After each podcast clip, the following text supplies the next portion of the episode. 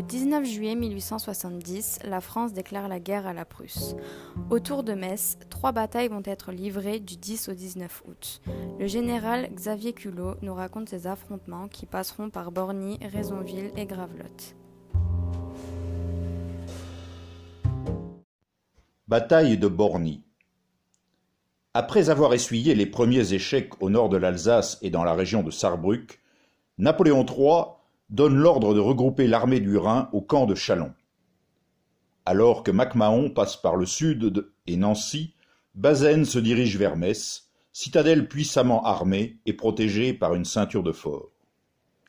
C'est ainsi que le 14 août, les 2e et 6e corps d'armée, respectivement commandés par le général Frossard et le maréchal Canrobert, traversent la Moselle au sud, et le 4e corps franchit au nord de Metz tandis que la garde du général Bourbaki et le troisième corps du général Decamps restent en arrière-garde sur le plateau de Borny.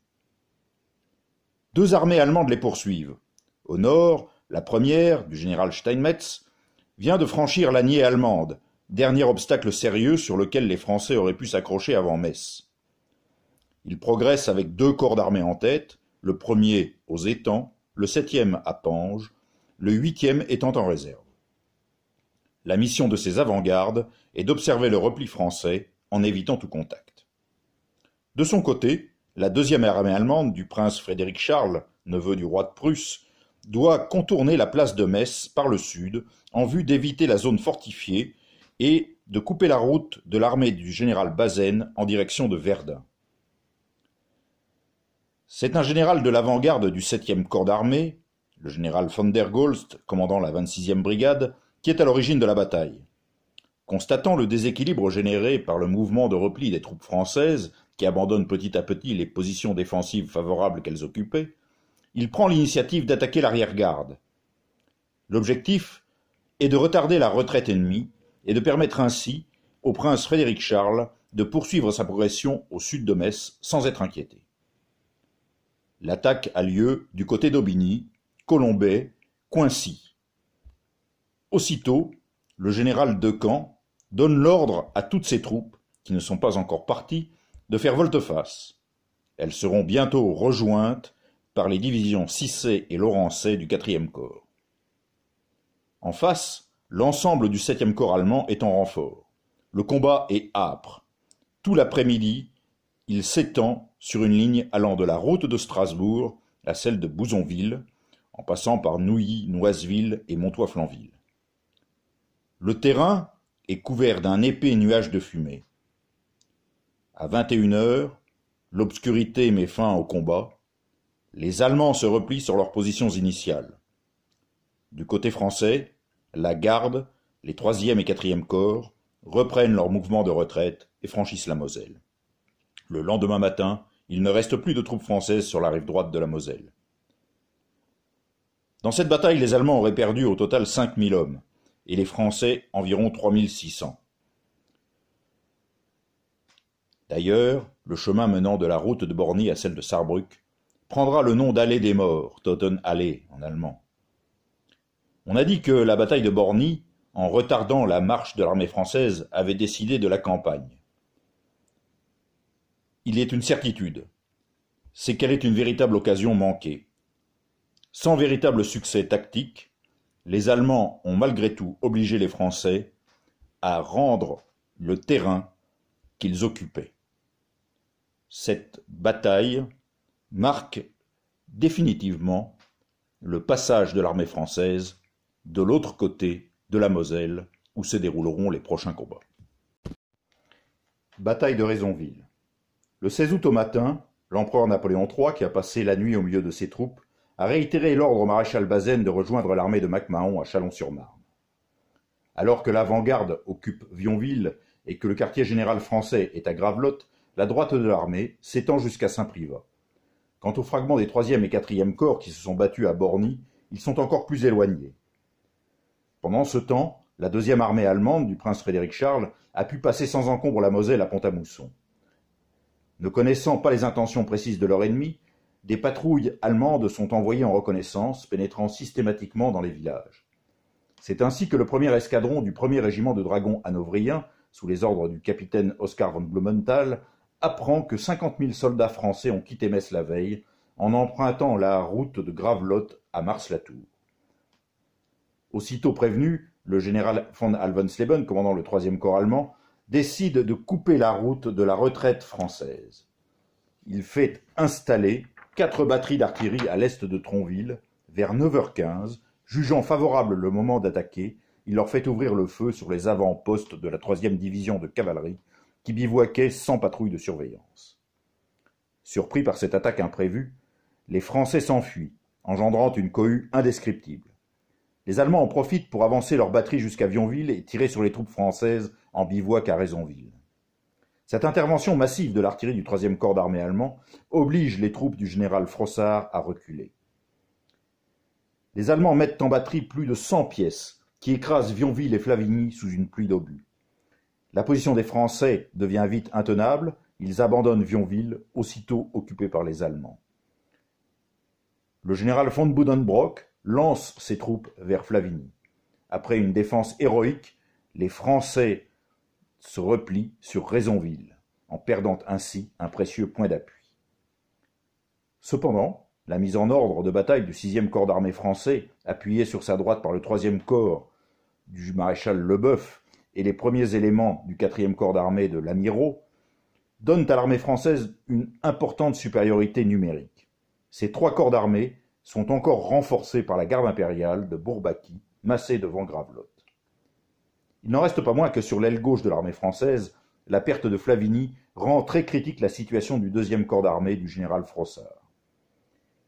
Ce dernier s'apprête à donner un ordre de repli général lorsqu'il voit arriver le régiment de cuirassiers de la garde envoyés en renfort par le maréchal Bazaine.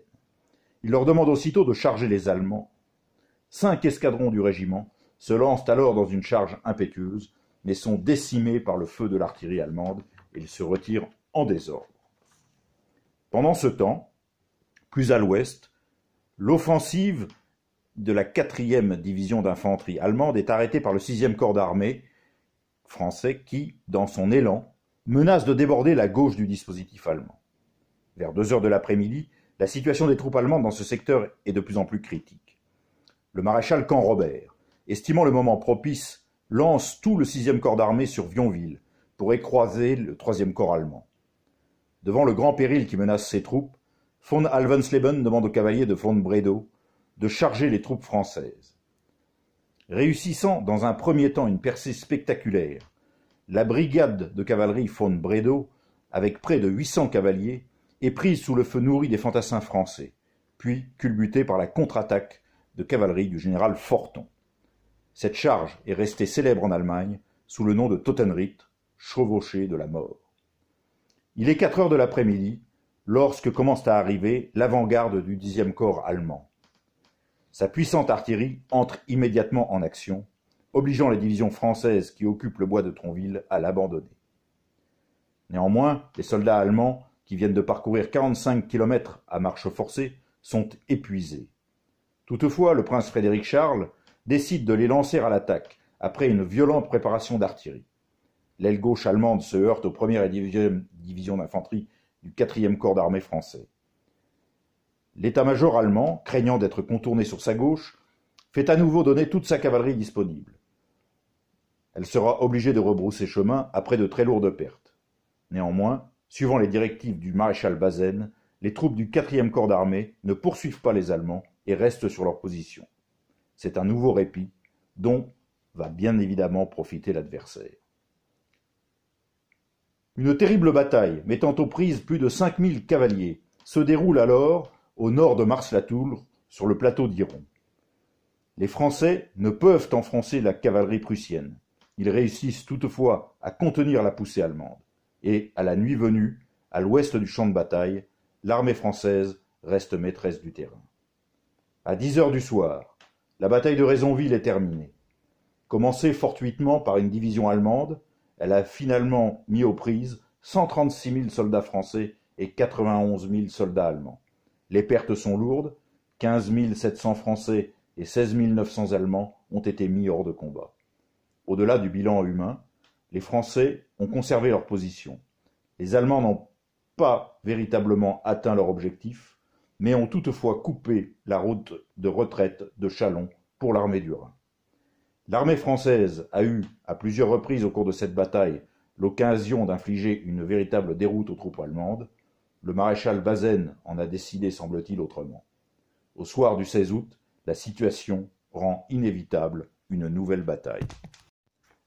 Bataille de Gravelotte. Si les pertes ont été lourdes le 16 août lors de la bataille de Raisonville, les Français bénéficient de deux énormes avantages. Leurs soldats sont toujours très combatifs, et d'autre part, la supériorité numérique est réelle. Les forces françaises s'étalent de Roserieul à Saint-Privat et sont placées sous la protection des forts de Saint-Quentin et de Plappeville, où le maréchal Bazaine a installé son quartier général. Des tranchées et des fosses sont creusées pour y dissimuler les canons, notamment devant le village d'Amanvilliers.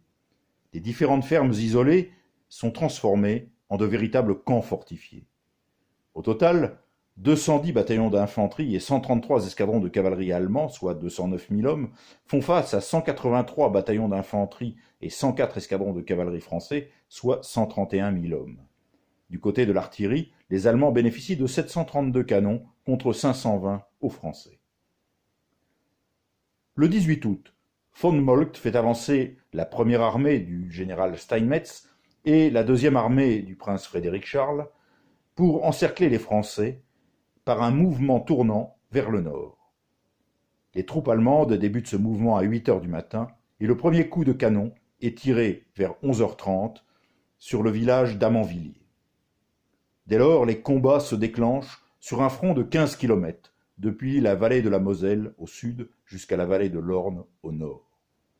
À 14h30, le général Steinmetz, désobéissant aux ordres de von Moltke, lance une attaque sur l'aile gauche avec sa première armée. Deux fois, il est repoussé par une puissante contre-attaque française. Von Moltke réussit à éviter une percée grâce à ses troupes placées en réserve. À 16 heures, un assaut allemand sur l'ensemble du front est déclenché. Il est repoussé au prix de très lourdes pertes du côté français. À 17 heures, la deuxième armée lance une attaque sur Saint-Privat, toujours occupée par les hommes du général Canrobert.